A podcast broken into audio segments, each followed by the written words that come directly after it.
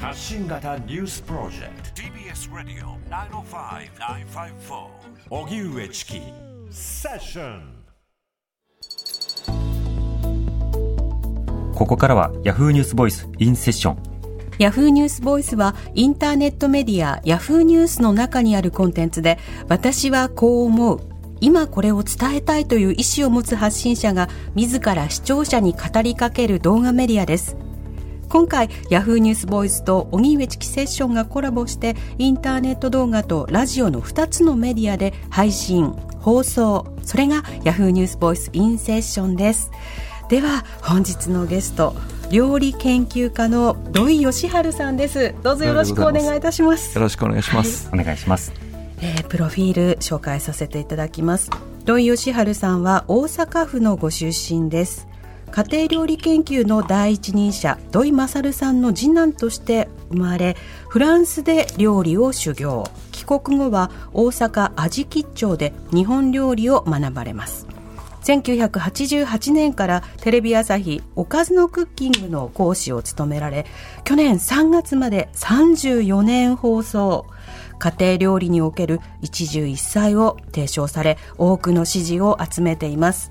今聞きたい当事者からの声私はこう思う。ヤフーニュースボイスインセッション今日のゲストは土井善晴さんです。はい。一汁一菜、はい、この言葉を知っている方も多いと思いますが、改めてどういった趣旨の言葉なんでしょうか？一汁一菜っていうのは、まあ、あの、料理する人がですね、非常に少なくなった。これはいけないということですね。あ日本には一汁一菜、汁飯校っていうね、あの、昔からの、あの、一番、えー、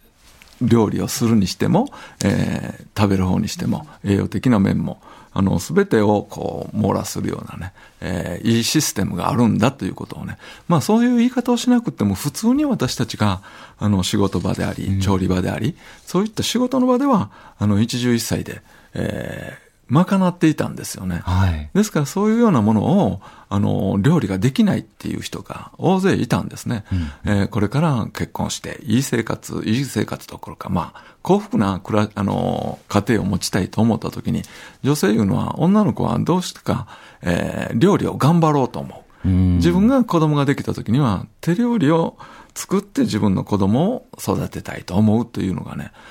これ誰も教えてないの思うと。そこに料理っていうようなものが、一汁一菜以上のことを料理することになってるもんですから、じゃあ料理できないからどうしようということで私の勉強会に集まってくれたのが、えー、時に私がみんなに話したのが一汁一菜だということですね。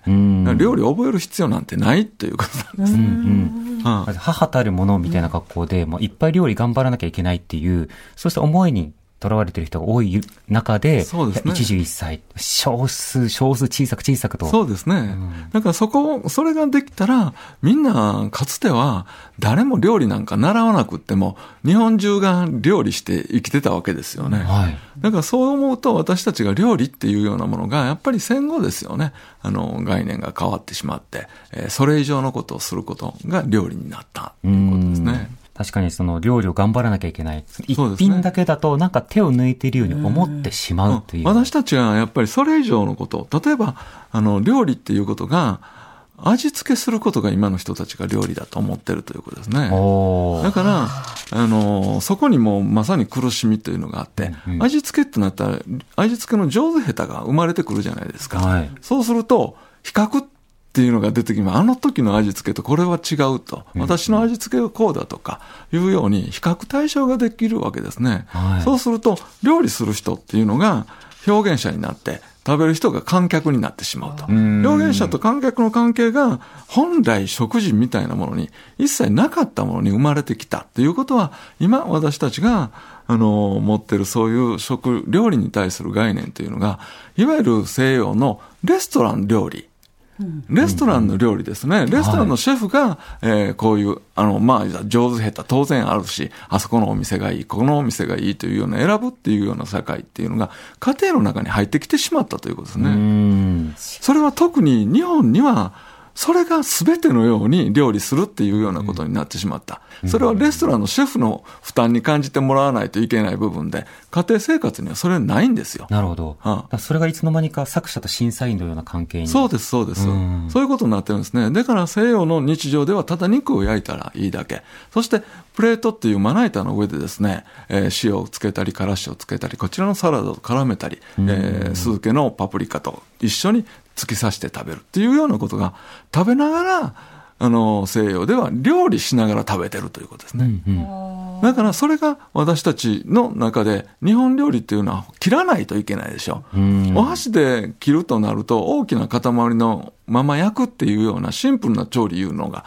複雑になってくるわけですね。どうしても小さく切ったら肉は硬くなりやすいし、そして日本にそのように肉だけを食べるなんていうのはなんとなく他のものと合わせるっていうことが、常に日本のおかずっていうのは主菜を兼ねた副菜。副菜を兼ねた主あの主菜という具合に肉じゃがのように肉と野菜が混じったものなんですね。そういうようなところになってくると、まあ中華的というかね、料理がこう複雑になってきますよね調味料なんかの混合組み合わせっていうようなことから、だからその複雑なものを私たちは料理あるいはレシピに頼るというような形で、えー、今まさに、あの、料理をするとなると、レシピから入らなければいけないと思い込んでしまってるということですね。なるほど。味付けまでしかも責任を持って、はい、そうです。しかも頭の中にたくさんのレシピを覚えて、はい、で、ネットがなかった時代は本などで、そうした献立というものをいかに覚えていくか、自分の味にしていくか、これが問われたりしていましたね。ええー、まあ、覚えるというよりもレシピに頼ってしまってるということですね。ですから、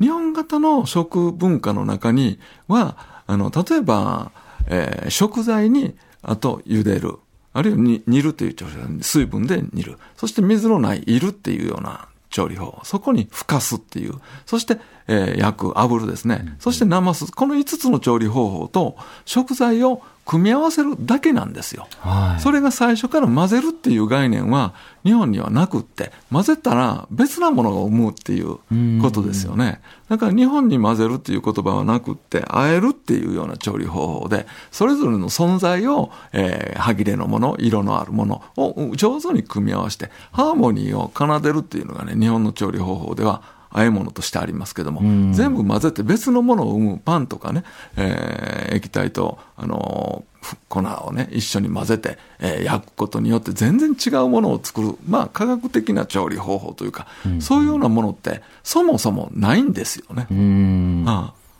これ、レシピって結構手続きじゃないですか。はい、で、この手続きがこう、必要な人と、そうじゃない人っていますよね。はい、あの、というのは、そうですね。2000年代とかにそのネットでよく話題になってたのが、その料理の基本がわからないけど、アレンジをしてしまうがゆえに、うん、そうそうそう、最初からね。なことになってしまうと。だから、最初は基礎からやってっていうのものがよく言われたんです、その基礎っていうようなもののレシピいうのがまず少ないですよね。だから、料理する人っていうのが、俺が俺がっていうことになりがちですよね。さっきの言うように表現者。はいはい、だから、私なんかが作った、まあ、こういうレシピいうのは、あの、作る人の立場に立って、家庭の状況を考えて、コンロは2つないだろうと、2ついっぺんに言うのはなかなか難しかった。だから、その人たちの立場に立った、あの、えー、料理ということでレシピを作るわけです。レシピとして発表する。だけども、意外と、えー、プロの人とかは、やっぱり自分がいいとこ見せたいっていうのが、どうしても出てくるでしょ？そうすると、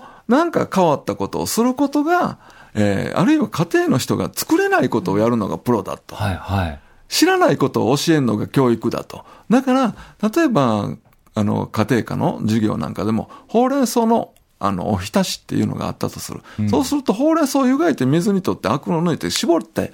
食べやすく切って、上に鰹節をまぶしといて、醤油かけて食べたらいいって。それが、あの、ほうれん草のおひたしですよ。ただ湯がいただけ。ね、冷やしただけ、水気を切っただけ、絞って切っただけですよ。それが、あの、家庭科には書きにくくって、うん、ちょうど書く、家庭科の文章を書く人が、本を書く人がね、えー、か、あの、小料理屋さんに行って、えー、ほうれん草のおひたしどうやって作ったらいいかって。まあ、プロに聞くわけですよね。はい、母親に聞かないで。そしたらそういう人は、あ、それは食べる前にちょっと醤油洗いすると下味がついて美味しいんだと。例えば、あの、醤油洗いってちょっと、えー、絞、水気を絞る前に醤油をかけて、軽く絞ることを醤油で洗うっていうんです。醤油洗い。下味になってアクがあの隠れやすいわけでしょ。それって聞いたら、ほう、やってみようかと思われるじゃないですか。確かに。だから、そっちを優先するんです。私たちは当たり前のことよりも新しくちょっとアイデアの方に飛びつく性質を持ってるし、うん、そうやって教えたら、で、教科書に、子供の教科書に、えー、そう書いてあったり、うん、えー、だし、だしで醤油だけで割っえー、かけるんじゃなくて、だしをかけたら、醤油のかけすぎ、塩分のこの健康時代ですから、塩分取りすぎないように、いや、少しかけたらいいところ、いや、少し、たくさんかかってもいいように、だし醤油で半々に割ったものを、えー、かけましょうっていうふうなテキストもあるわけですよね。はい、だから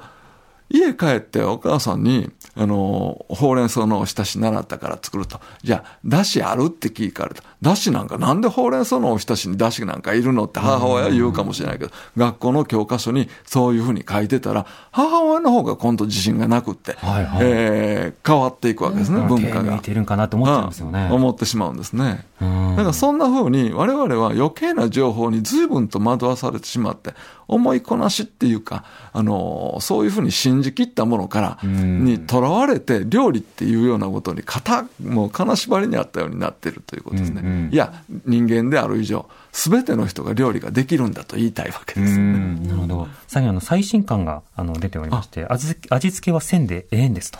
いう、まあそのままで今日お話しされた内容でもあるんですが、はい、改めてこの本を手に取ってどういったことをリスナーの方に考えてほしいとお感じですか？まあ、味付けはせんでええんですっていうことでね、私たちがやっぱりレシピっていうようなものに頼って、味付けっていうようなものが料理だと思ってるいうことを、うん、まずね、ちょっとそういったね、思い込みっていうのを外してほしいと。そうすると、それぞれが自分の感性っていうようなものを動かすことができる。うん、感性そのものも、感性とは違いに気がつく能力であるとすれば、やっぱり体験することによって基本ができて、その次の体験との誤差が生まれる。うん、そこに誤差に気がつくっていうようなことが、まさに経験と、あの、まさにこう、誤性っていうようなものが働き出して、革新的にわかるっていうことですよね。うん、だから自分自らを、あの、こう、育てる、あるいは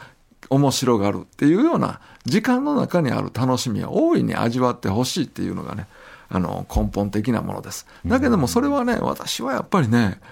未来のことを考えてるんですよ。はい、やっぱり未来に私たちのやっぱりこう、えー、時代にやっぱ破壊をしてしまった環境っていうようなものを